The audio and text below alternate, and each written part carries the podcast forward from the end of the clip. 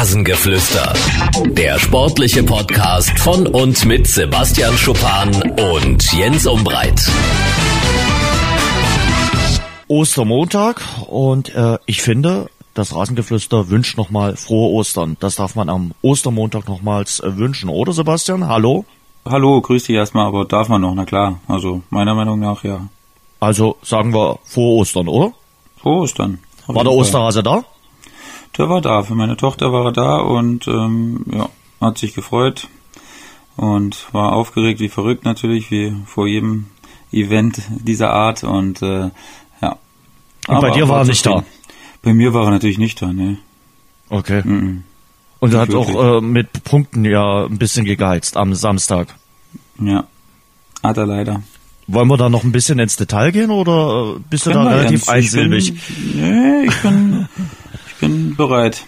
Also sag ganz kurz äh, in Zwickau. Also ich habe das Spiel ja nun äh, kommentiert auch im Radio. Ich äh, sag mal so, ihr habt gar nicht so schlecht gespielt, äh, sogar mit zwei Mann weniger.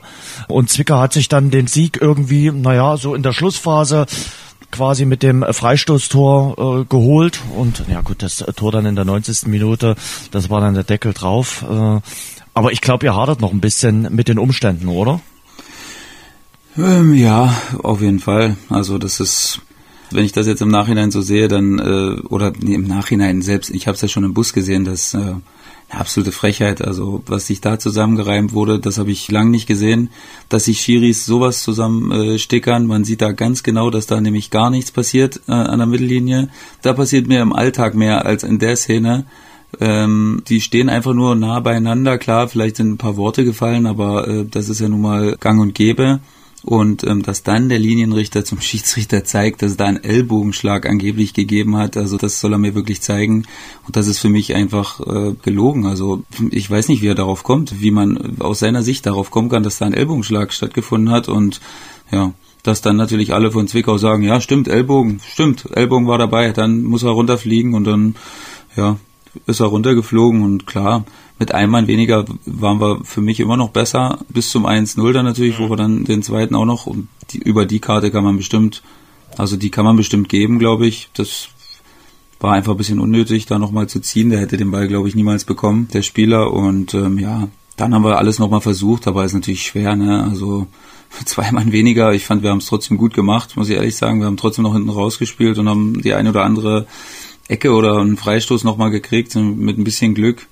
ähm, kannst vielleicht noch mal einen machen. Aber ja, wenn du so dann verlierst, ist natürlich echt, echt ein bisschen bitter. Und der Schiri nicht einmal, also wenn man einen Fehler macht, dann sollte man danach auch manns genug sein und zu sagen, hey, habe ich großen Scheiß gebaut und äh, tut mir leid, aber nichts, nichts davon, gar nichts. Und deswegen bin ich auch immer noch Fuchsteufelswild, wenn ich darüber rede.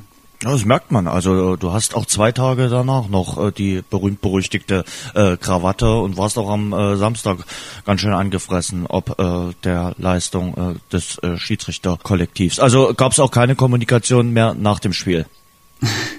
Doch, also wir haben es natürlich versucht, aber wie gesagt, da wurde nur geblockt, ähm, da wurde nicht ein Gespräch überhaupt großartig zugelassen.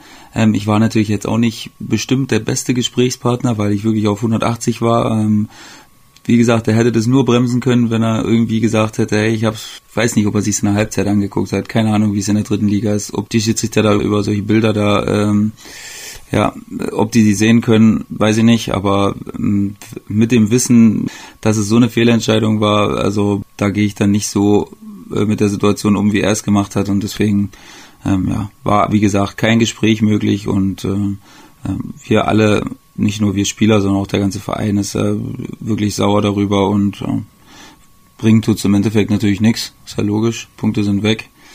Spieler sind gesperrt. Wie lang werden wir sehen. Und ähm, ja, jetzt müssen wir gucken, dass wir da nicht mehr großartig drüber nachdenken, weil wie du merkst, ähm, geht da der Puls immer ein bisschen hoch wieder. Hm, merkt man. Ähm, jetzt habt ihr 45 Punkte, liegt auf Platz 8 äh, bis zum ersten Abstiegsplatz. Äh, Stand jetzt sind es sieben Punkte Abstand. Passiert da noch was? Ja, Jens, wir sollten es nicht darauf anlegen, null Punkte zu holen und dann ähm, zu hoffen, dass es am Ende reicht. Also das ist klar, ich weiß es nicht. Ich bin kein mhm. Hellseher, ich kann es nicht sagen. Könnte reichen, muss aber nicht. Und deswegen, ja, sollten wir diesen einen Sieg, den wir da noch brauchen, jetzt äh, dann doch wenn es geht, äh, am Wochenende eintüten und dann ähm, ist es dann wahrscheinlich sogar auch rechnerisch nicht mehr möglich. Und ähm, dann, ja, so lange sollten wir aber dann wirklich äh, äh, so hart an den Ketten ziehen, dass wir da keine andere Möglichkeit mehr zulassen. Andere Teams äh, stecken da noch viel äh, tiefer drin im Abstiegskampf. Also der Abstiegskampf in äh, Liga 3 gibt ja dort vier Absteiger in dieser Saison. Der hat es durchaus in sich, vor allem weil Jena und äh, Cottbus jetzt in den letzten Wochen gelernt haben, dass sie noch äh, siegen können.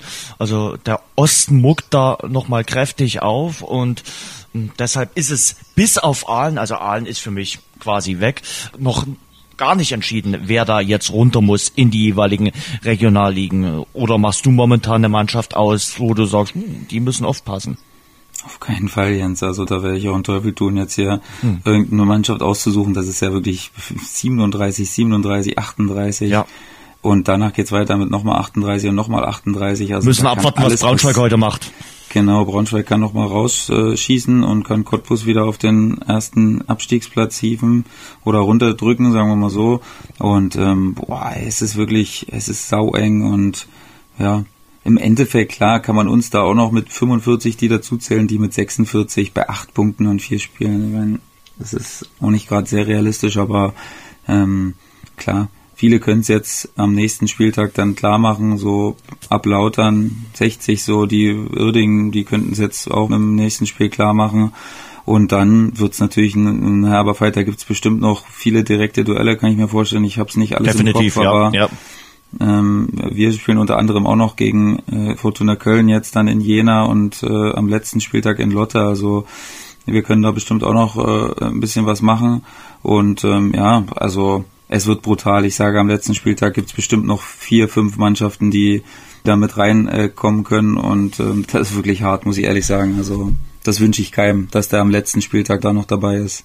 Das glaube ich dir und ich denke mal, das werden wir auch äh, vor dem letzten Spieltag dann äh, analysieren und besprechen und äh, du weißt ja selbst, wie das ist, wenn es am letzten Spieltag noch um alles geht. Das hast du ein paar Mal mitgemacht in deiner Karriere. Bin ich auch gespannt, wie du das Ganze dann einschätzen wirst. Da sind jetzt noch ein paar Wochen Zeit, aber jetzt geht's natürlich ans Eingemachte. Punkten ist jetzt in dieser Phase ganz wichtig und als Kandidat, der auf einem Abstiegsplatz äh, steht, äh, musst du eigentlich dreifach punkten und das machen jetzt Teams äh, wie Jena und Cottbus. Jena war ja quasi schon tot und auf einmal äh, gewinnen sie jetzt wieder und äh, robben sich so ein bisschen frei, stehen zwar immer noch auf einem Abstiegsplatz, aber ja, die haben Tuchfühlung jetzt zu den Nicht-Abstiegsplätzen und das kriegt natürlich die Konkurrenz auch mit. Auf jeden Fall, also vor den zwei Mannschaften habe ich höchsten Respekt wirklich. Also das jetzt in dieser Situation so rauszuhauen, ähm, das ist echt großartig, muss man wirklich sagen. Das zeugt auch von einer von einer absoluten intakten Truppe und einer Moral, weil äh, wie Jena, also ich meine, drei Siege vom 32. bis zum 34. Spieltag, das schüttelst du nicht einfach aus dem Ärmel, wenn du davor wenig bis gar keine Punkte geholt hast in den Spielen zuvor. Und auch Cottbus, ähm, da hat ja Pele Wollitz jetzt auch mal so äh, plakativ gesagt, wir müssen liefern, wir müssen liefern, hat die Mannschaft irgendwie so mit ins Boot geholt und äh, die haben geliefert, ähm, haben die Lotter äh, da wieder tief mit reingezogen in die ganze Geschichte und äh, ja, wirklich vor den beiden habe ich im Moment absolut tiefsten Respekt. Das ist geil, was die da abliefern. Und äh, den großen Respekt zollen wir natürlich auch dem VfL Osnabrück, der seit Samstagnachmittag als äh, Aufsteiger in die zweite Bundesliga feststeht. Nach acht Jahren ist der VfL wieder zweitklassig, also es gibt wieder Zweitliga-Fußball an der Bremer Brücke. Bremer Brücke, heißes Pflaster. Und äh, der VfL Osnabrück ja, wenn du vier Spieltage vorher aufsteigst, dann bist du ein hochverdienter äh, Aufsteiger, muss man wirklich sagen. Daniel Thun, der äh, Trainer, hat dort tolle Arbeit geleistet. Sie haben eine unfassbare Saison hingelegt, wenn du dir anschaust. Die haben die Vorsaison als 17. abgeschlossen, standen da lange im Abstiegskampf, haben dann 16 Spieler weggeschickt, 14 neue geholt und alles hat irgendwie ineinander gegriffen. Äh, sie haben ja richtig gut gestartet, auch äh, mit dem Auftaktsieg gegen euch. Und äh, das hat dann richtig gut geklappt. Und ja, man hebt selten Spieler hervor, aber sie haben zum Beispiel einen sehr, sehr guten Torhüter, ähm, einen der besten in der dritten Liga mit Nils Körber. Aber auch ansonsten passt da vieles zusammen beim VfL Osnabrück. Und das ist das Maß der Dinge in dieser Drittligasaison gewesen. Ja, auf jeden Fall. Also es ist natürlich immer so eine berühmte Frage, was ist, wenn wir zum Beispiel das Spiel am ersten hm. Spieltag gewinnen, geht dann die Saison so los oder bist du dann, wie du selbst gesagt hast, wenn du 17. geworden bist im Jahr davor und du verlierst das erste Spiel direkt zu Hause ähm, gegen eine Mannschaft, wo da sicherlich auch davor, wir wussten auch nicht so recht, wo wir standen und wo wir hingehören. Ähm, geht dann die Saison so los? Also ich weiß nicht, würde ich mal sehr in Frage stellen, aber ist nun mal so passiert. Und dann war es einfach so ein Jahr, das gibt's einfach. Ich, ich kenne das auch, ich kannte das auch aus Bielefeld, äh, aus dem Jahr, wo wir aufgestiegen sind. Da kann einfach der Trainer, der konnte machen, was der wollte. Der hat rotiert, der hat Leute gebracht, die haben funktioniert. Das ist unfassbar, was da manchmal in so einem Jahr möglich ist. Da kannst du einfach alles machen. Das klappt irgendwie alles. Ähm, ja, äh, unfassbar. Man soll bloß nicht den Fehler machen und denken, dass das immer funktioniert, weil das spielen auch bestimmte Faktoren mit einer Rolle. Da kann man nicht davon ausgehen, dass das immer so weitergeht. Und nichtsdestotrotz absolut verdienter Aufstieg. Jetzt schon 73 Punkte und ähm, die anderen klar distanziert, nicht eine Schwächeperiode gehabt, also nicht mal wirklich, ich weiß nicht, ich glaube, es gab keine einzige Phase, wo sie mal zwei, drei Spiele nicht gewonnen haben. Ich kann mich wirklich nicht erinnern. Haben sehr kontinuierlich gepunktet und deswegen ja, Hut ab, Chapeau, Glückwunsch, verdienter Aufstieg. Nur drei Niederlagen. Also das ist wirklich äh, überragend. Also der äh, verdiente Aufsteiger der VfL Osnabrück. Und dahinter? Ja, dahinter ist das ist genauso, das ist genauso hart wie wie unten. Also Wien Wiesbaden gefühlt äh, noch die Mannschaft der Stunde vor einer Woche. Aber da kommt wieder der April, der berühmte und ähm, ja, zwei Niederlagen jetzt aus drei Spielen und die anderen haben kontinuierlich gepunktet und dann bist du jetzt wieder Vierter und äh, das ist sicherlich die undankbarste Platzierung, die es überhaupt gibt. Vor allen Dingen jetzt in so einem Trio, wo einer direkt aufsteigt, der andere muss den, die extra Schleife über die Relegation nehmen, was sicherlich auch nicht einfach sein wird, je nachdem natürlich, wer da kommt. Da werden wir gleich nochmal drüber reden, denke ich. Und äh, ich glaube, gesehen zu haben, dass es am letzten Spieltag Karlsruhe gegen Halle gibt also das ist natürlich ein Spiel ähm, einerseits, was äh, wo es bestimmt um alles gehen kann und wo dann vielleicht sogar Wiesbaden am Ende der lachende Dritte sein kann, der dann die Mannschaft, die eventuell das Spiel verliert, überholen kann, so sie dennoch in Tuchfühlung sind. Ähm, es wird sau spannend, wirklich. Also da bin ich genauso gespannt wie auf die Entscheidung, äh, die weiter unten passieren wird. Du hast richtig gesehen, am 18. Mai um 13.30 Uhr Karlsruhe Wildparkstadion KSC gegen HFC. Das ist wirklich die Partie.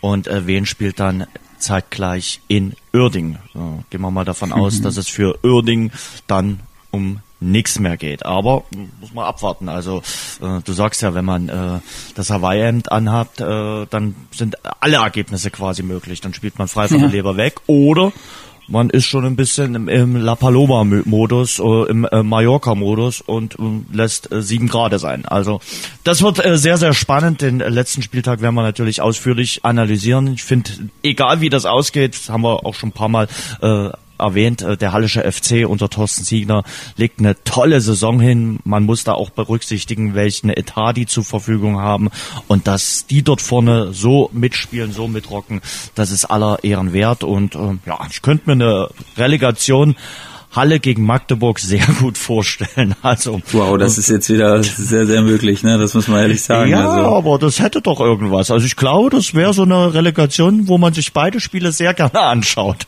Boah, also das wäre echt ein Hammerduell, muss man ehrlich sagen. Also wenn das so eintreten würde, boah, da würden beide Stadien beben wahrscheinlich.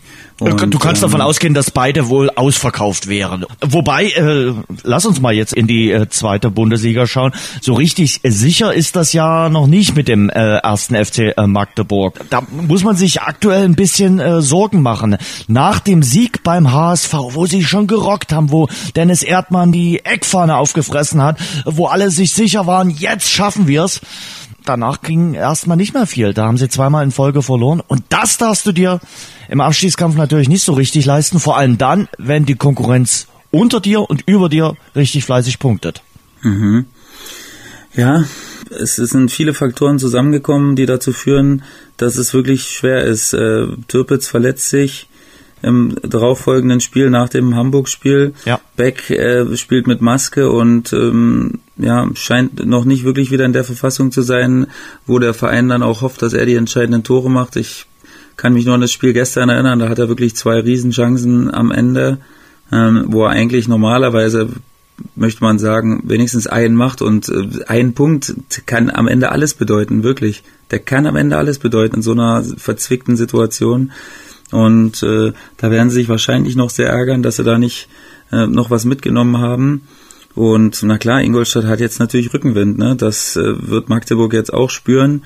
Und äh, ja, das hat irgendwie einen Ruck gegeben durch die Truppe da anscheinend. Ich weiß immer noch nicht, wie Thomas Oral das angestellt hat, weil davor ist es ja anscheinend keinen der anderen Kollegen gelungen, das so hinzubekommen. Und ähm, ja, es sieht so aus, als wenn sie bis zum Schluss ähm, zumindest äh, noch das ein oder andere Pünktchen holen werden und äh, zu was das dann am Ende reicht, das wird man sehen. Fünf Punkte zu Sandhausen noch auf dem 15. Platz scheint jetzt gerade etwas unrealistisch, aber wenn du zum Beispiel drei Siege holst aus den letzten vier Spielen, dann ähm, scheint das wieder irgendwie nicht ganz unmöglich zu sein, sagen wir mal so.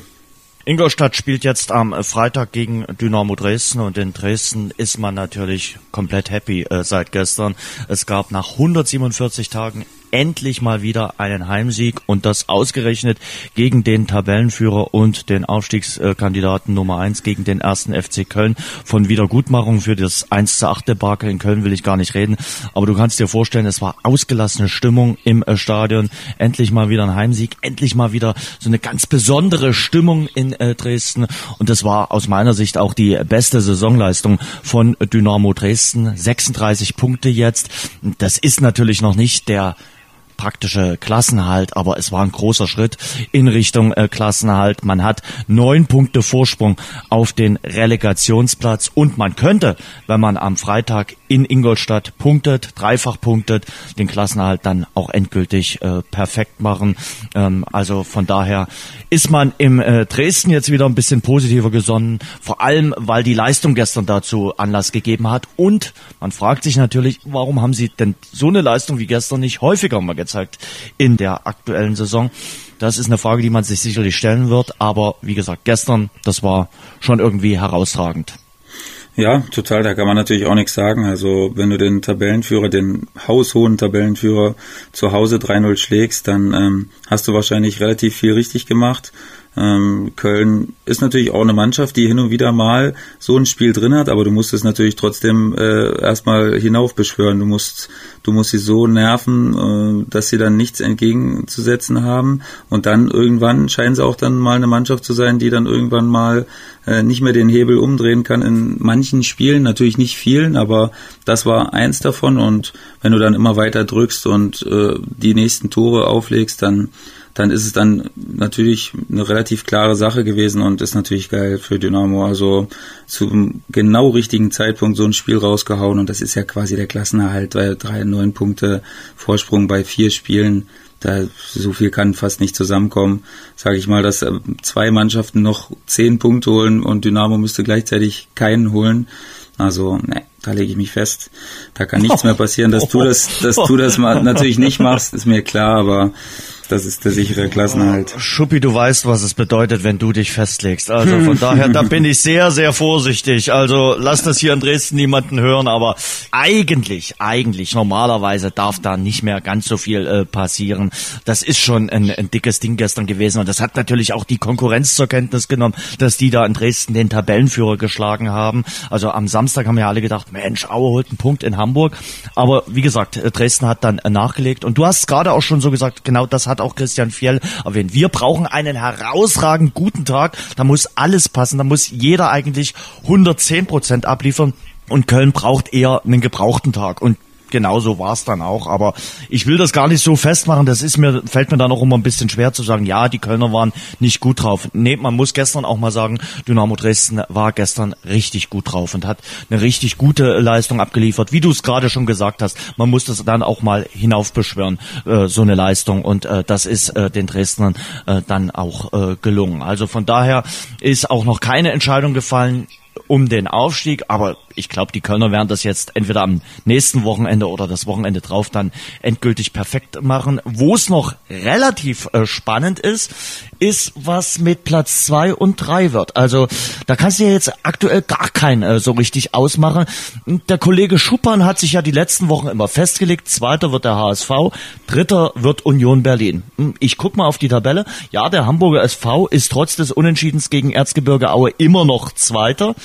aber Dritter, lass mich nochmal genau hingucken, ist jetzt der SC Paderborn und nicht mehr Union Berlin. Herr Schuppan, ändern wir Ihre Meinung? Ich weiß es nicht, ehrlich gesagt, Jens. Ich kann es dir nicht sagen. Ich bin recht, recht ratlos im Moment. Und äh, jetzt äh, mache ich aber gerade große Augen, weil ich jetzt gerade checke, wie die nächsten ja. Spiele aussehen. Ja. Und das ist ja zwei absolute direkte Duelle. Also das sind Big Points jetzt. Union äh, zu Hause gegen den HSV und Geht Paderborn zu Hause aus. gegen Heidenheim. Ah, dann könnte Paderborn natürlich wirklich der lachende Dritte sein. Ne? Oder ja, Heidenheim. Aber Union spielt ja nur unentschieden. Ja, also es sieht im Moment nicht danach aus, dass, dass es Union unbedingt irgendwie leicht fällt, gerade irgendwas äh, Brauchbares an Punkten darzustellen. Und deswegen äh, muss man im Moment, also wenn man rein die Form betrachtet, dann muss man Angst haben, dass selbst der HSV das noch verspielt und Paderborn da sich äh, auf Platz zwei schiebt. Denn die haben natürlich alles, die haben nichts zu verlieren von allen, also die haben am wenigsten zu verlieren mit Heidenheim zusammen, muss man ja ehrlicherweise sagen. Das hat ja keiner, keiner irgendwie kommen sehen, dass Paderborn und Heidenheim da am Ende noch um Platz zwei und drei mitspielen werden. Von daher glaube ich, ähm, dass der Sieger aus diesem Spiel Paderborn-Heidenheim, der wird noch ein gehöriges Wörtchen mitzureden haben, sogar um den direkten Aufstiegsplatz. Also das, das muss man ja dann sagen, drei Spieltage vor Schluss, wenn du dann vielleicht sogar schon Zweiter bist an Paderborns Stelle, wenn die das Spiel für sich entscheiden, dann ähm, sieht's richtig gut aus und ja, da bin ich echt gespannt, was wir nächsten, wenn wir nächsten Montag hier sitzen und äh, die Tabelle anschauen, was sich da getan hat. Also da kann ich auch unmöglich, also ich bin ja sowieso äh, sehr, sehr ja, was soll ich sagen, unglücklich in meinen Prognosen in den letzten Ach, Wochen ich stell dein Licht nicht unter den Scheffel. Ach komm, Schuppi, bitte. Äh, deswegen möchte ich auch nicht sagen, äh, wen ich da jetzt vorn sehe. Ich habe wirklich keine Ahnung. Also wirklich nicht. Ich bin echt gespannt. Was denkst du denn? Wer wird nächste Woche Montag wo stehen? Warum soll ich mich denn jetzt festlegen? Warum soll ich mich denn jetzt in Berlin oder Hamburg noch unbeliebt machen? Äh, keine Ahnung. Ähm, ich leg mich mal fest. Also ich glaube nicht, dass der VfB Stuttgart, äh, zu dem kommen wir gleich, äh, jetzt unbedingt triumphierend um die Ecke fährt und sagt, ach, wir spielen in der Relegation gegen Paderborn oder gegen den HSV. A, der HSV kennt Relegation äh, aus mehreren Versuchen und B, Paderborn ist somit das Unbequemste, weil die spielen frisch, fromm, fröhlich, frei nach vorne und äh, die sagen Halleluja, uns kann niemand aufhalten, auch nicht der VfB Stuttgart. Und wenn du gegen den SC Paderborn in der Relegation verlierst, na dann gute Nacht. Also, aber ich könnte mir auch eine Relegation äh, Stuttgart gegen Hamburg richtig gut vorstellen. Auch da würde ich mir bestimmt beide Spiele anschauen, weil das wäre sicherlich auch nicht ganz schlecht. Hm, wie gesagt, ähm, ich glaube, beim VfB Stuttgart zittert man jetzt auch so ein bisschen, äh, wen es da erwischt. Union macht mir momentan keinen stabilen Eindruck. Also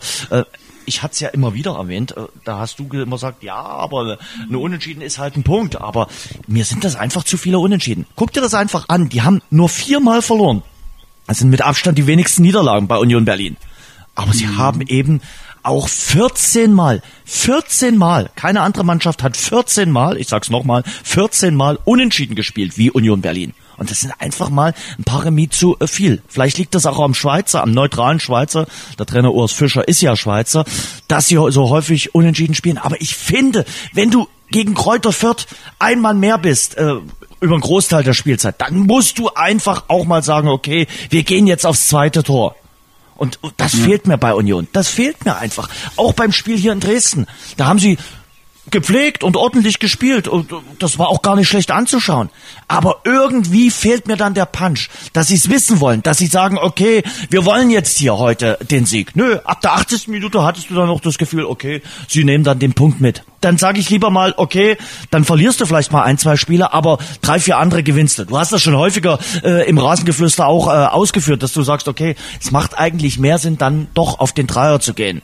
Aber äh, bei Union Berlin mhm. ist das, glaube ich, so eine schwierige Nummer. Und jetzt äh, ist die aktuelle Kurve, Formkurve, nicht so richtig auf der Seite der Unioner. Nee, und was mich aber wirklich, wirklich stört an der ganzen Sache ist, dass die, für mich haben die eigentlich alles. Ja, natürlich, um, Erfahrung. Um rein. Die haben die Erfahrung, die haben zwei Knipser mit Anderson und auch Polter, die funktionieren, die, die, die schießen Tore die haben einen guten Mix aus jungen Spielern und älteren, aber vor allen Dingen ältere, die in der Hochzeit ihrer Karriere sind. Also die haben jetzt nicht übermäßig viele äh, Leute, die schon 34 sind oder so, sondern die haben wirklich eigentlich die perfekte Truppe zusammen, um dieses Jahr den Aufstieg zu schaffen. Und es ist ja wirklich, wir sagen es ja Woche für Woche, es ist ja absolut möglich. Ne? Es ist, man muss nicht mal zaubern können, um das jetzt an deren Stelle zu schaffen, sondern jetzt einfach nur ein, zwei Siege mehr einfahren müssen.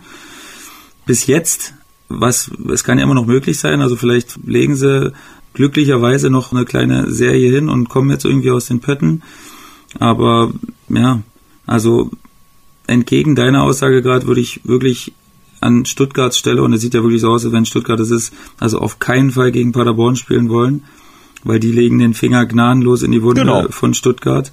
Und klar haben die hinten auch ihre Schwächen, aber die spielen immer nach vorn, die, und wenn du verunsichert bist, fürchterlich, also fürchterliche Konstellation für Stuttgart. Da kannst du auch nur verlieren, also das ist wirklich ganz übel. Wie gesagt, Union, ich habe eigentlich von allen Mannschaften mit Hamburg natürlich eigentlich die besten Voraussetzungen, aber es scheint so, als wenn sie es irgendwie nicht gebacken kriegen jetzt die letzten Wochen. Nee. Schade. Äh, die letzten fünf Spiele, zwei Niederlagen und drei Unentschieden. Die letzten mm. Gegner heißen, du hast es schon gesagt, Hamburg, dann Darmstadt, Magdeburg und Bochum. Und für Darmstadt und Bochum wird es in den Spielen wahrscheinlich um nur noch die äh, goldene Südfrucht gehen, aber für Hamburg und Magdeburg geht es natürlich dagegen noch um eine ganze Menge. Ich leg mich mal fest, in den vier Spielen ist bestimmt noch mal ein Unentschieden bei Union Berlin dabei. Und ich muss ja alle. Da bist du wieder forsch, da kommst du wieder forsch aus deiner Ecke. ja, natürlich. Ähm, ich muss dir allerdings auch ganz ehrlich sagen, ich bin ein bisschen enttäuscht, oder wir streichen ein bisschen, ich bin enttäuscht vom Hamburger SV. Also unter Hannes Wolf, nee, also ganz ehrlich, äh, und vor allen Dingen zu Hause, was die da zu Hause zusammenspielen, ähm, das ist nicht gut. Das ist nicht gut und äh, das verdient äh, auch nicht das Prädikat aufstiegsreif. Ganz ehrlich, das ist auch zu wenig. Das ist auch nicht souverän, so wie man sich das vorgestellt hat. Überleg doch einfach mal, vor der Saison haben wir gesagt, Köln und Hamburg steigen auf. Bei Köln sage ich, du kannst ja auch mal so einen Ausrutscher erlauben wie gestern in Dresden. Aber beim HSV, guck dir die letzten Heimspiele an. Gegen Darmstadt, gegen Auer, gegen Magdeburg. Das ist zu wenig. Das ist eindeutig guck, zu wenig. Guck dir mal bitte das Restprogramm an, das ist ganz übel. Also das ist die Heimspiele gegen zwei absolute Abstiegsaspiranten, gegen Ingolstadt und das letzte Spiel zu Hause gegen Duisburg. Mhm. Äh, also da erwartet ja jeder HSV-Anhänger wirklich nichts anderes als sechs Punkte. Was das haben sie aber gegen Aue auch erwartet, Rucksack, jeder HSV. Das ja, was ja. natürlich den Rucksack wieder schwerer macht.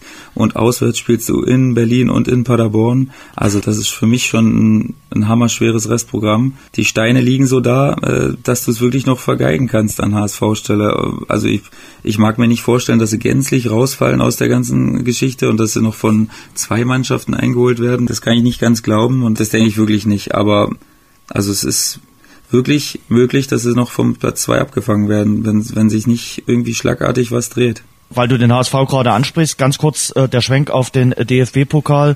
Morgen äh, gegen RB Leipzig. Sie spielen zwar zu Hause, aber Rasenballsport Leipzig äh, macht momentan nicht den Eindruck äh, zu schwächeln. Ich glaube, es wird eine tolle Pokalstimmung im Hamburger Volksparkstadion herrschen. Allerdings äh, schätze ich die Chancen für den HSV auf maximal 5% ein. Ja, findest du, glaube ich nicht. Also ich glaube, ich würde die höher einschätzen. Also in einem Pokalspiel ist alles möglich und äh, Leipzig Ach, hat, echt? Hat jetzt nicht wirklich, ja gut, 5%, dann, dann, wenn du das auch so siehst, dann sind 5% ja zweite gegen erste Liga, Jens, ganz ehrlich, also nicht 50-50, aber 30 Prozent, wenn du ein Heimspiel hast, finde ich. Hast ich du dir die Quoten also, mal angeguckt? Also auch ja, die sind, äh, ja, die, die Quoten sind, äh, sprechen jetzt auch nicht unbedingt für den HSV. Also, ähm, ich, also das ist wirklich der letzte Indikator, den ich mir angucke, bevor ich äh, was mache, wie die Quote okay. für, für die Mannschaft ist. Ähm, obwohl ich natürlich nicht viele Argumente auf meiner Seite gerade habe. Ich denke, da ist alles möglich. Also Leipzig hat da auch viele Spiele in den letzten Wochen haben natürlich bärenstark gespielt, muss man dazu sagen. Aber das heißt nicht, dass du das im Pokal dann einfach so weiterführst. Dafür hat es wirklich schon viel zu viele Sachen gegeben. Ein Halbfinale ist natürlich so eine Sache, da gibt's nicht mehr gern so viele Überraschungen, sagen wir mal so. Ne? Also wir sind ja damals auch bis ins Halbfinale vorgestoßen und Mit wurden dann arg verprügelt von Wolfsburg. Aber wenn du das Spiel lange offen hältst und vielleicht sogar in Führung gehen kannst, warum nicht? Also das sehe ich durchaus als möglich an.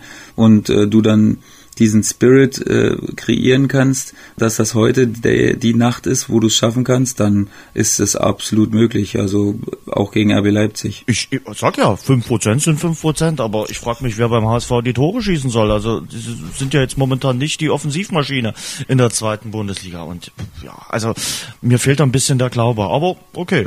Ich meine, ich sage, eine kleinere Chance ist da und ähm, du musst sie dir nehmen. Na klar, also geschenkt kriegst du von Leipzig wahrscheinlich nichts, aber wenn bei Hamburg mal alles passt, und jetzt sind sie ja mal nicht der haushohe Favorit. Das wird denen natürlich erstmal vom Kopf her zugutekommen. Also das ist erstmal ein Fakt, glaube ich, der sie ein bisschen leichter auftreten lassen wird. Und ähm, zu was das dann führt, werden wir sehen. Aber ich glaube, von der Psychologie her ist es nicht so schwer für Hannes Wolf da jetzt erstmal zu agieren. Hm. Vorm Spiel. Schauen wir noch auf die äh, zweite Begegnung. Bremen gegen Bayern München. Déjà-vu vom Wochenende. Bloß jetzt im äh, Weserstadion. Hm. Ich glaube, Bremen würde lieber den Sieg jetzt nehmen im äh, Pokal. Da würden sie das Finale erreichen, ganz klar. Wie siehst du da die Konstellation? Da sage ich 40-60. Also da glaube ich, dass es ein geiles Spiel wird. Auch wenn ich glaube, dass Bayern das am Ende nach Hause fahren wird weil sie einfach, mein Bayern ist gemacht für diese Spiele und äh, Bremen ist sicherlich gut drauf und haben jetzt äh, ein bisschen unglücklich verloren, aber das fällt mir irgendwie trotzdem schwer, da einen Bremer Sieg zu glauben, auch wenn ich es ihnen wirklich total wünschen würde und auch mich richtig freuen würde, wenn es passieren würde. Also nicht Schadenfreude jetzt gegen Bayern oder so, aber ich würde mich einfach freuen, weil die jetzt einfach eine tolle Saison gespielt haben. Die haben sehr großen Mut bewiesen vor der Saison, um zu sagen, hey, wir wollen nach Europa. Und ähm, ich finde, das muss man einfach honorieren, dass sie jetzt auch so abgeliefert haben in 2019, vor allen Dingen. Und ähm, wie gesagt, ich würde mich echt freuen, auch wenn ich es wirklich im Moment irgendwie kann ich nicht so richtig dran glauben, aber ich hoffe, dass es irgendwie möglich sein kann und dass, dass sie ihre Chance bekommen, das, äh, das Ding zu Hause zu lassen. Also wird auf jeden Fall spannend. Pokal jetzt in dieser Woche, morgen und übermorgen. Ja, und dann nächstes Wochenende geht's dann in der Bundesliga weiter. Und beim VfB Stuttgart geht's mit einem neuen Trainer weiter, mit Nico Willig. Äh, das ist bislang der Trainer der U19 gewesen. Der war ziemlich erfolgreich, hat die Jugendmannschaft der Schwaben in der Bundesliga Süd-Südwest an die Tabellenspitze geführt, haben dort sechs Punkte Vorsprung, stehen auch im Finale im DFB-Pokal. Also der Mann weiß zu trainieren, jedenfalls im Nachwuchs. Und der hat jetzt das Himmelfahrtskommando bei den Schwaben übernommen und soll sie zum Klassenerhalt führen. Möglicherweise über den Umweg Relegation. Man muss ganz ehrlich sagen, ähm, das war dann ja der Sargnagel, der letzte Sargnagel für Markus Weinziel, diese 0 zu 6 Niederlage beim FC Augsburg. Meine Fresse, was für ein Desaster. Der hat in 21 Spielen nur vier Siege geholt. Das ist eindeutig zu wenig gewesen. Und Hitzelsberger, der Sportchef der Schwaben, hat ja lange Zeit hinter ihm gestanden. Aber ich glaube, nach diesem Debakel vom Sonntag gab es keine Rettung mehr für Weinziel und da musste gehandelt werden. Wir haben ja schon öfters mal darüber geredet, eine Mannschaft spielt nie gegen einen Trainer. Aber sie haben, weiß Gott, jetzt auch nicht für Markus Weinziel gespielt. Da gebe ich dir bestimmt recht. Also das kann man einfach nicht anders sehen, glaube ich, im Nachhinein. Ich finde es eine sehr, sehr, sehr mutige Entscheidung von Hitzelsberger, das jetzt so zu lösen. Und ich glaube, da ist natürlich absolut das Vorbild Julian Nagelsmann aus der Vergangenheit, dass man denkt, hey, ähm, der kommt aus der Jugend, dem trauen wir zu, in naher Zukunft das Ruder zu übernehmen. Und warum nicht jetzt in so einer Situation? Ihn direkt äh, reinzuschmeißen, weil der Druck von unten ist ja ehrlicherweise gerade eben erstmal nicht so groß, obwohl es mit einem Nürnberger Sieg jetzt in den nächsten Spielen und bei weiterer Niederlagenserie der Stuttgarter natürlich irgendwie sofort wieder eng wäre. Aber ja, mit ein, zwei Siegen auf Stuttgarter Seite würdest du natürlich auch an die kriselnden Schalker eventuell wieder ein bisschen rankommen. Du weißt, und wer am letzten Spieltag äh, gegeneinander spielt. Wer, wer Stuttgart, gegen, äh, ja, also Schalke Stuttgart, oh. ja. Also müsstest du quasi nur in Tuchfühlung kommen aus Stuttgarter Sicht, ja. um am letzten Spieltag äh, zu gucken. Und hat Stuttgart ein besseres Torverhältnis? Da fragst du mich Nein, jetzt was hin. Ich weiß nicht. Haben sie nicht, okay. Ähm, ja, okay, das ist natürlich eine bittersüße äh, Konstellation wieder. Und wie gesagt, sehr, sehr, sehr mutig von Thomas Hitzelsberger. Ich ich hoffe, also ich finde ja so mutige Entscheidungen immer toll und äh, glaube auch, dass die oft belohnt werden wenn du einfach mutig bist, das, das ist einfach so, dann äh, wirst du oft belohnt und ja, wir werden sehen, wie das Ding ausgeht, aber wie gesagt, Hut ab, Thomas Hitzelsberger. Das Torverhältnis des VfB Stuttgart minus 40, das von Schalke 04 minus 20. Ich glaube, das wirst du in den nächsten Spieltagen nicht mehr aufholen. Man hat es natürlich dann nochmal kräftig ramponiert äh, mit dem äh, 0 zu 6 in äh, Augsburg. Aber wie gesagt, ähm, der Trend war jetzt nicht der Friend vom äh, VfB Stuttgart. Und ja, irgendwie richtig schwer zu erklären, warum sie da in diesen Strudel reingeraten sind. Sie waren in der Vorsaison nach einer überragenden Rückrunde Siebter mit Taifun Korkut und sind so abgestürzt. Kannst du dir das erklären? Eigentlich sind doch da wirklich auch Führungsspieler dabei, dann ein paar junge Spieler. Eigentlich ist das doch eine gute Mischung, die man da hat. Äh, oder ist es wieder der typische Schwabenfaktor, dass die dort alle brodeln, unzufrieden sind und dass man sich so in so einen Abstiegszug reingebracht hat? schwer zu sagen. Ich war wirklich nicht äh, der Freund dieser ganzen Aktionen, diese Aufstiegsmannschaft so komplett auseinander zu rammeln, dass du natürlich, wenn du aufsteigst in die erste Liga, äh, dass du da neue Leute holen musst, das ist klar, aber dass du quasi deine komplette Identität damit aufgegeben hast und wieder sehr, sehr viele ältere Spieler geholt hast und ähm, sehr, sehr viele ausländische Spieler auch. Dann hast du Ginzek getauscht gegen Mario Gomez quasi das, das hat aber in der letzten Saison ja noch funktioniert. In der Rückrunde. Das hat funktioniert, ja, aber klar, das äh, ist natürlich dann die Momentaufnahme, aber wenn du natürlich auf lange Sicht planst, dann muss man daran zweifeln an der Entscheidung, das zu machen. Und wie gesagt, es scheint kein Spirit drin zu sein, also das kann einfach nicht drin sein, wenn du so, wenn du so eine Niederlagenserie über so lange Zeit hast, dann scheinen sie es nicht irgendwie hinzukriegen, dass sie sich alle auf denselben Nenner äh, vereinfachen können. Und ja, es sind ja Leute dabei, die alles gesehen haben. Castro, wie viele Bundesligaspieler hat der? 300, 400? Äh, Gomez dazu.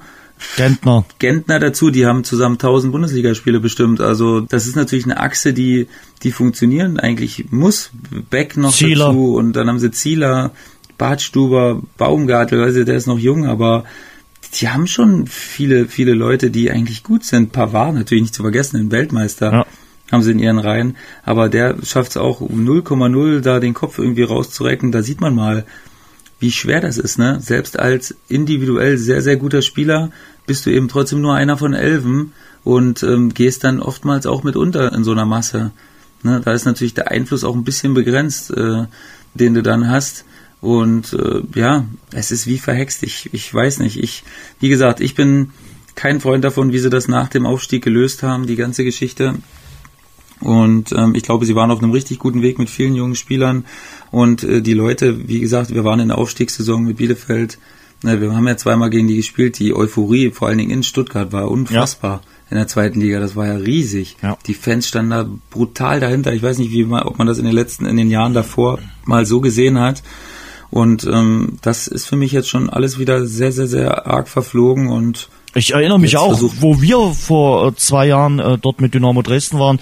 Äh, Dynamo führte ja mit äh, 3 zu 0, Stuttgart kam zurück, 3 zu 3.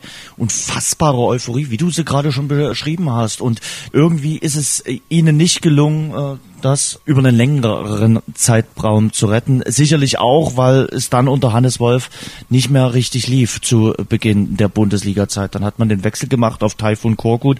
Und man muss ja ganz ehrlich sagen, unter Korkut lief es ja dann in der letzten Rückrunde richtig ordentlich, aber diese Saison ist eine, eine ganz, ganz bittere. Glaubst du, dass sich äh, Schalke 04 zwei Löcher in den Bauch freut, dass es wirklich tatsächlich drei Mannschaften gibt, die noch dümmer sind als äh, Schalke 04, die ja nun wirklich auch eine erdenschlechte Saison hinlegen, die auch am Wochenende wieder verloren haben und eigentlich unter normalen Bundesliga-Umständen auf einem Abstiegsplatz liegen müssten mit 27 Punkten. Aber wie gesagt, es gibt drei Mannschaften, die noch schlechter sind.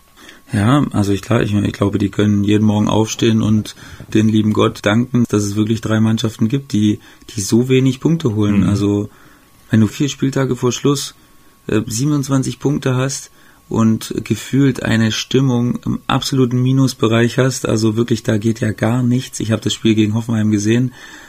Also, boah, das ist schon, also da ist null Zusammenhalt, wirklich sowohl in der Truppe als auch zusammen mit den Fans und so. Da ist nur Misstrauen, da spürt man wirklich eine Verunsicherung, die man gar nicht hoch genug beschreiben kann. Und äh, ja, also die zerbrechen am Druck quasi äh, im Moment. Und ja, Überleg mal vor einem Jahr, also mit, mit Tedesco, da haben die gefeiert, sind von Sieg zu Sieg geeilt, sind Vizemeister geworden. Und äh, da schien es ja so, als wenn Tedesco der Trainer für die nächsten fünf, sechs, sieben Jahre sein könnte, der Schalke auf neue Sphären hebt. Und ein Jahr später, alles weg, alles weg. Ja, das ist sicherlich einer der größten Einstürze, die man von der Mannschaft gesehen hat, glaube ich, in den letzten 10, 20 Jahren, glaube ich, so Bundesliga-Geschichte, wo ich mich jetzt zumindest dran erinnern kann, wo ich es genau verfolge. Ich weiß nicht, ob sowas krasses schon mal gegeben hat, dass du so abstürzt und 27 Punkte holst. Ich will mal wissen, wann diese die 27 Punkte im letzten Jahr hatten. Wahrscheinlich fast schon in der Hinrunde. Das ist ja Wahnsinn was die leisten müssen im Moment, um überhaupt eine Chance zu haben, im Spiel zu bleiben. Die werden ja quasi jedes Spiel, werden die ja äh, abgeschlachtet fast schon. Und jetzt geht's nach Dortmund und äh, wer das Spiel jetzt äh, gesehen hat, Dortmund, ähm, da lief das Bällchen schon wieder äh, ganz ordentlich durch die Reihen und da muss man jetzt wirklich gerade ein bisschen Angst haben. Also wie gesagt, ich halte mich, halte mich mit meinen Prognosen zurück, aber ich sage, also da muss schon wirklich von der Einstellung her was, was ganz, ganz anderes auf dem Platz. Und vielleicht ist das Spiel aber auch genau das richtige Spiel. Ich glaube, mit dem Spiel könnten sie so ansatzweise noch die Saison retten. Ich glaube, mit einem Sieg ja. in Dortmund könntest du den Klassenerhalt perfekt machen und könntest ja. äh, dich mit deinen Fans so ansatzweise versöhnen. Ich glaube, das ja. äh, ist so ein Spiel, wo du sagst, boah, ich erinnere mich damals an äh, Borussia Dortmund, die ja, ich glaube, es war im Meisterjahr vom äh, VfB Stuttgart auch eine ganz, ganz schlechte Saison hingelegt hat. Es war 2007. Schalke hätte Meister werden können. Vorletzter Spieltag. Sie spielen in Dortmund, verlieren in Dortmund. Schalke verliert dadurch die Meisterschaft. Dortmund äh, rettet sich äh, den Klassenhalt und die Stimmung war äh, überragend in äh, Dortmund, weil sie eben äh, den Erzrivalen von der Meisterschaft abgebracht haben. Also sowas kann natürlich dann auch nochmal einen speziellen Push geben. Und umgekehrt könnte es jetzt für Schalke so sein, sie könnten quasi Borussia Dortmund die Meisterschaft vermiesen, könnten selbst den Derby-Sieg einfahren und könnten sich damit zum Klassenerhalt äh, siegen. Aber ob es gelingt, man muss es mal abwarten. Weil du das gerade angesprochen hast, in der Vorsaison hatten sie nach der Hinrunde 30 Punkte. Ja, das ist wirklich Wahnsinn. Also ja. das kann man sich gar nicht vorstellen. Und äh, das Personal ist jetzt nicht wirklich grundlegend anders. Ne? Also da braucht man jetzt nicht sagen, dass da irgendeiner absolut fehlt. Max Meyer, keine Ahnung, Goretzka, klar. Aber also da ist das groß, das große Gebilde ist schon zusammengeblieben und unerklärlich, wirklich unerklärlich. Und das ist jetzt wirklich, also ich bin ich bin so, so, so gespannt, wie das Spiel ausgehen wird. Da kann für mich alles passieren von 4-0 bis 0-4 und äh, das ist wirklich, das ist so ein Spiel, wo ich sage, das ist wieder das Salz in der Suppe. Also das sind Spiele, wo, wofür man auch irgendwie Fan äh, vom Fußball an sich ist, weil das ist wirklich, da kannst du, wie du sagst, eine ganze Saison kannst du mit einem Spiel halbwegs wieder retten und die Leute wieder hinter dich bringen oder du äh, schaufelst das Grab zu. Mhm. Der Kollege Schupan freut sich übrigens seit letzter Woche Mittwoch, weil er kann die Champions League Wette nicht mehr verlieren. Also Manchester City ist ja dramatisch äh, ausgeschieden, auf dramatischste Weise äh, gegen ja. Tottenham. Und ähm, ja, damit kann ich meine Champions League Wette nicht mehr gewinnen. Aber der Herr Schupan hat noch nicht gewonnen. Also noch hat Jürgen Klopp äh, nicht den Champions League Pokal in den Händen. Aber wenn es denn so kommt, gebe ich Herrn Schupan natürlich gerne ein Essen aus beim vegetarischen Restaurant seines äh, Vertrauens. Allerdings lag er natürlich mit seinen Vorhersagen in der letzten Woche in der Champions League. Der muss jetzt noch sein, Sebastian, nicht ganz so richtig. Also wenn ich mal dran erinnere, du hattest, glaube ich, vorhergesagt, dass Ajax gegen Juventus nicht so viele Chancen hat und ich glaube, Ajax ja. ist weitergekommen und du hast auch eigentlich gemeint, dass Manchester City gegen Tottenham weiterkommt. Hm, das Gegenteil ist eingetreten. Ja. Da war natürlich auch ein bisschen Fußballromantik dabei, Jens, ne? dass ich mir einfach die vier stärksten Mannschaften, die noch drin stopp, sind, stopp, stopp, dann stopp, auch stopp. im Halbfinale gewünscht hätte. Also ganz ehrlich, ich bin in der letzten Woche wieder zum Romantiker geworden. Als ich Ajax Amsterdam gesehen habe, da habe ich gesagt, ist das geiler Fußball? Ist das großartig, was die zelebrieren? Die hauen nicht nur Real Madrid raus, sondern die besiegen eine italienische Mannschaft in Italien, wo die ja sonst immer Zement anrühren, gewinnen die, spielen mutig nach vorne, stehen auch hinten relativ gestaffelt. Das hat mir wunderbar gefallen. Das Einzige, was mich natürlich brutal ärgert, ist, dass die im Sommer jetzt zerfleddert werden, dass alle großen Vereine sich äh, die Spieler von Ajax unter den Nagel reißen. Aber dann soll man halt die, die letzten Spiele von Ajax einfach noch genießen. Das ist einfach großartig. Das ist Fußball so, wie ich ihn mir vorstelle. Und da werde ich dann auf meine alten Tage gerne nochmal zum Romantiker. Muss ich wirklich sagen, dass es Ajax Amsterdam wirklich nochmal ins Halbfinale der Champions League äh, schafft. Wer hätte das gedacht? Und wie gesagt, nicht mit Glück oder mit irgendeiner, mit einem Münzwurf, sondern einfach hochverdient. Es hat mich wirklich richtig begeistert.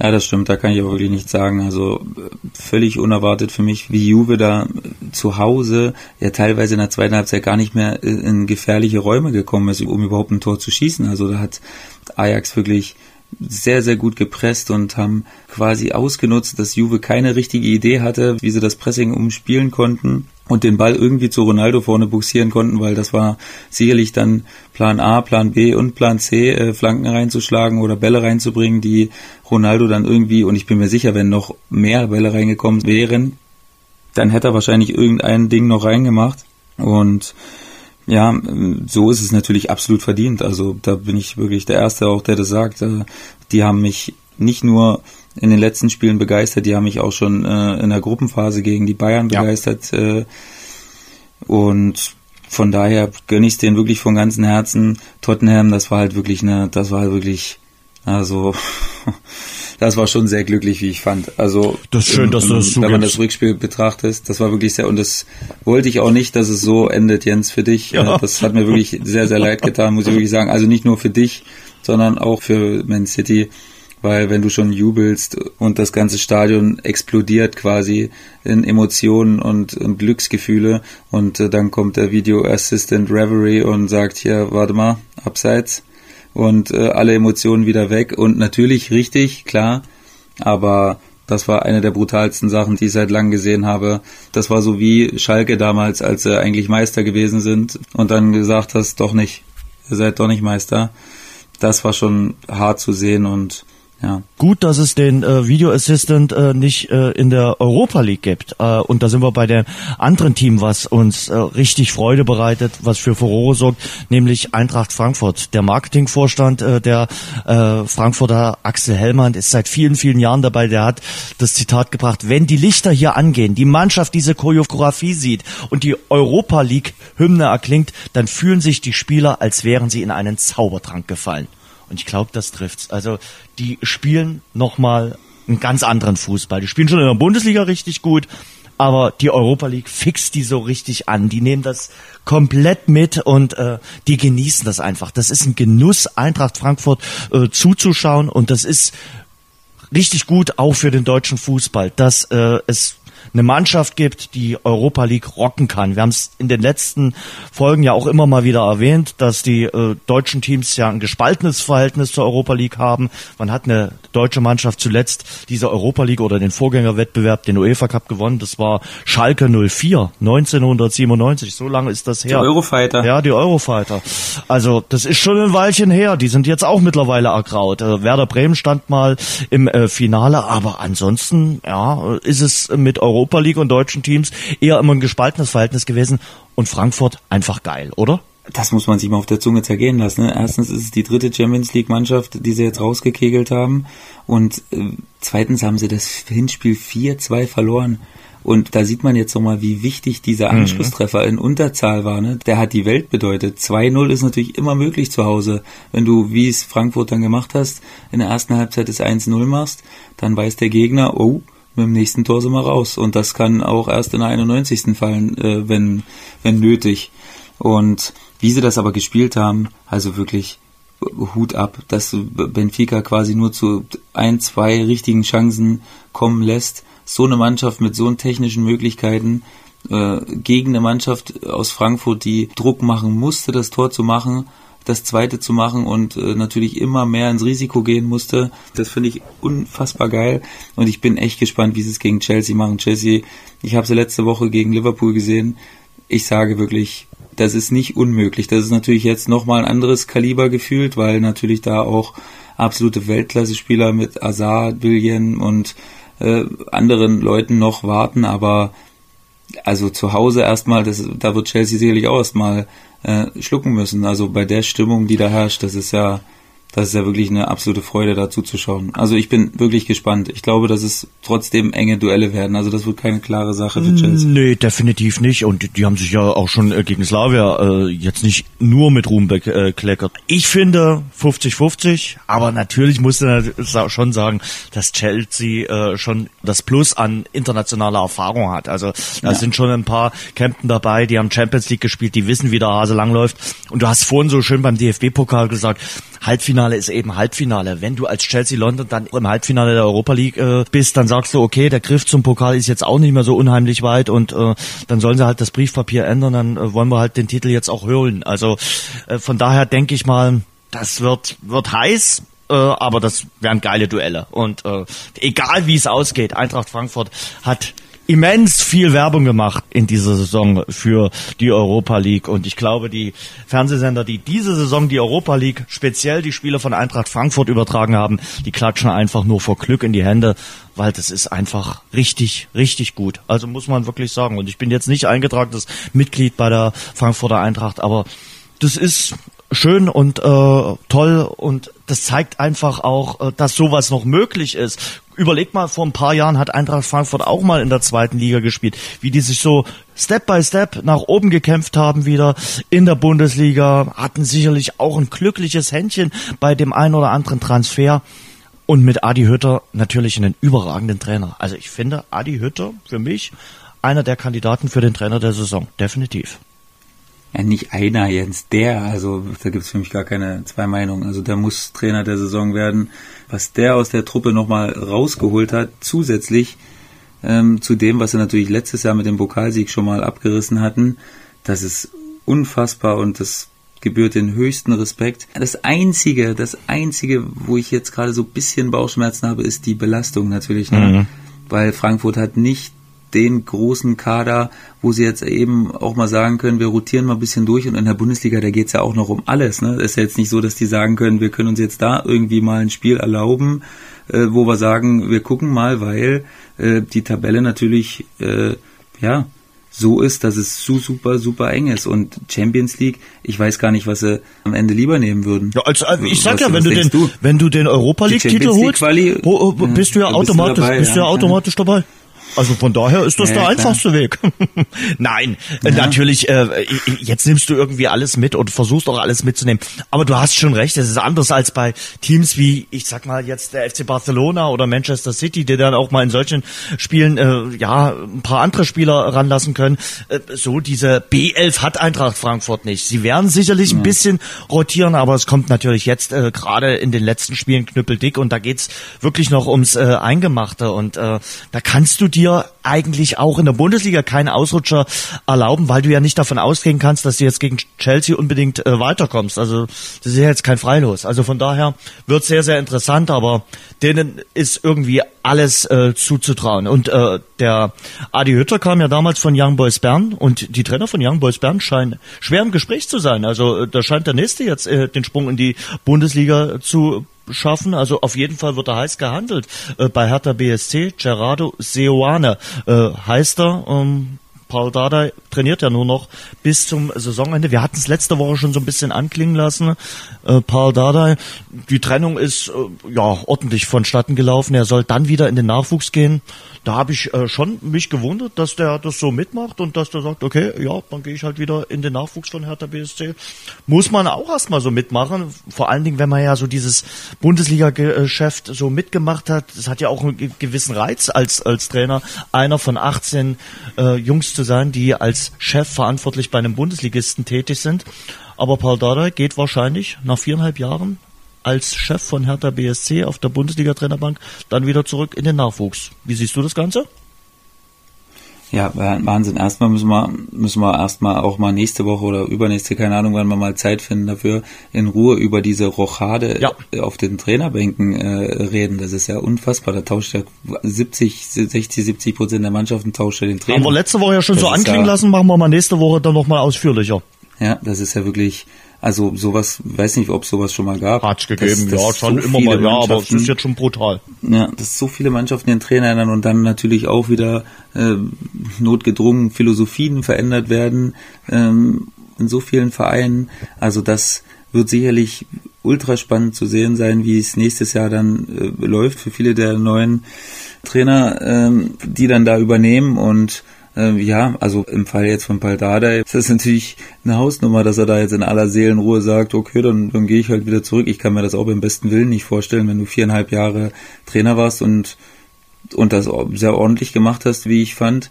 Das ist sicherlich nicht das einfachste Umfeld, äh, die Hertha äh, zu übernehmen und dann äh, immer stabil zu halten und klar nicht den schönsten Fußball gespielt zu haben, das, das ist klar, da haben wir uns jetzt nicht mehr als einmal äh, darüber beschwert quasi. Und ja, ich kann es mir eigentlich, wie, wie, gesagt, nicht vorstellen. Ich glaube, dass der Paldada da auch bei anderen Vereinen jetzt in dieser Riesenrochade vielleicht auch nochmal eine Rolle spielen könnte. Irgendwann und, vielleicht äh, auch nochmal ungarischer Nationaltrainer. noch sitzt. Ja, oder das, oder, und das ist die Frage, ob er immer noch äh, dann da in einem Jugendbereich bei Hertha sitzt und sagt, ja, nee, da will ich jetzt doch lieber hier bleiben, als, als äh, zu einem anderen Bundesliga-Verein zu gehen. Da, das, das wird mich dann doch sehr überraschen. Tja, wir werden es abwarten. Also wir werden sicherlich auch darüber nochmal diskutieren. Das äh, Trainerproblem der Bundesliga werden wir sicherlich auch nochmal äh, ansprechen in einer der nächsten Folge, vielleicht auch schon nächste Woche. Auch den äh, Umgang zwischen den Trainern und äh, den Medien. Ich glaube, auch das ist mal ein Thema, was wir mal in einer der nächsten Folgen ausführlicher diskutieren äh, können. Äh, kommen wir so langsam zum, zum Abschluss am heutigen Ostermontag. Sebastian, äh, montags ist immer Game of Thrones Tag, oder? Also da kommt doch immer dann die neue Folge. Liege ich da richtig? Da kommt die neue Folge, Jens, und ähm, ich werde sie mir jetzt gleich mal zu Gemüte führen, weil auf Sky Go kann man natürlich schon äh, ab morgens ja. direkt schauen. Da muss man nicht bis abends ja. warten. Eine Kollegin war letzte Und, Woche ganz ähm, aufgeregt. Die hat gesagt, ich, die hat irgendwie, äh, kam die keine, hat keinen Zugang bekommen. Kannst du ein Tagesticket irgendwie buchen? Also die war äh, ganz, ganz aufgewühlt, weil sie äh, am Montag äh, nicht die Folge gucken konnte. Da dachte ich mir, na, du kannst ja auch Dienstag gucken, ist ja nicht wie jetzt ein Live-Fußballspiel. Gut, es wird ja jetzt sicherlich auch keiner spoilern oder du schaltest die sozialen Netzwerke Doch, aus. Jens, Echt? Das ist, das ist die einzige Gefahr, Jens. Deswegen gucke ich es eigentlich nur früh, weil du kannst ja, ich kann ja da nicht einfach mal zu Twitter reingehen. Ich habe ja da viele Leute, okay. die, die natürlich auch Game of Thrones gucken und vor allen Dingen die amerikanischen Kollegen, die ich da habe, die äh, geben da natürlich einen großen Haufen drauf, ob, äh, ob das bei uns schon gelaufen ist okay. oder nicht. Die hauen da natürlich alles raus. Und die sagen, Lord Casimir ist tot. Ja, so nach dem Motto, ja, klar. Und dann will ich, das will ich natürlich überhaupt nicht hören. Also da habe ich gar keinen Bock drauf das dann davor irgendwie zu wissen oder dann warten zu müssen in so einer Folge, dass das, dass das dann passiert, das ist für mich, also das ist ganz schlimm. Von daher bin ich äh, heute auch noch nicht großartig online gewesen, das äh, mache ich mit Absicht nicht, äh, guck dann gleich die Folge und dann danach geht's wieder ganz normal seinen, seinen gewohnten Gang. Guckt da deine Frau mit? Darf dich da jemand stören oder wie, wie sieht das aus? Nee, meine Frau guckt nicht mit, die hat dafür überhaupt nichts übrig, aber letzte Woche hat sie gewagt, nach 30 Minuten, wo ich angefangen habe, mir irgendwas, dass ich was von der Terrasse holen soll oder so, also das habe ich direkt einen Riegel vorgeschoben, Jens. Da habe ich direkt gesagt, also bitte Schatz, das, ich habe jetzt hier zwei Jahre gewartet auf die Folge, das, das kannst du jetzt wirklich vergessen. Gut. Also hat's aber auch direkt gemerkt. Gut dass da nicht gut Kirschen essen war mit mir. Also Game of Thrones hat äh, mehr Strahlkraft momentan für, für dich als das ich sag mal, das Viertelfinale zwischen Tottenham und äh, Manchester City. Kann man so sagen? Ist wichtiger? Nein, nee, nee, würde ich jetzt im Endeffekt nicht sagen. Also da würde ich doch mir doch dann lieber das Fußballspiel Gut. vorziehen. Bin ich beruhigt. Aber es hat trotzdem eine große Strahlkraft. Also die größte, die man im Serienbereich quasi haben kann, würde ich sagen. Trotzdem zum Ende des Rasengeflüsters ein Hoch auf Frau Schuppan äh, und wir schauen voraus auf die äh, Woche, äh, die es jetzt gibt, also die nach Osterwoche quasi. Und äh, ich kann schon mal allen sagen, die äh, immer sich aufregen, oh, warum schreit denn und brüllt denn der Umbreit so sehr? Der Umbreit wird am Freitag nicht brüllen äh, auf Radio Dresden, denn der fährt, das ist das erste Spiel in dieser Saison, was ich nicht kommentieren werde von Dynamo Dresden in Ingolstadt. Ähm, das tut mir in der Seele auch weh, äh, aber damit bleibt es ein bisschen ruhiger im Radio. Das Spiel wird natürlich trotzdem übertragen, aber ich bin nicht in Ingolstadt. Das hat den Hintergrund, dass es parallel dumm gelegt, aber es ist nun mal so, äh, dass äh, Derby im Handball gibt. HCL Florenz gegen EAV Aue und da bin ich äh, nun mal als Hallensprecher auch aktiv und von daher haben wir uns dann für die Lösung entschieden und ähm, da wird die Ballsportarena ausverkauft sein. Ähm, die Handballer vom HCL Florenz brauchen auch dringend Punkte haben drei Punkte Rückstand zum rettenden Ufer und da täte so ein Sieg im Derby natürlich richtig gut. Darauf freue ich mich sehr. Hoffe, dass parallel Dynamo Dresden die letzten Punkte holt, um den Klassenerhalt dann auch theoretisch perfekt zu machen. Das wird also ein guter Wochenendstart hoffentlich. Ja, und dann mal gucken, was das Wochenende sonst noch so bringt.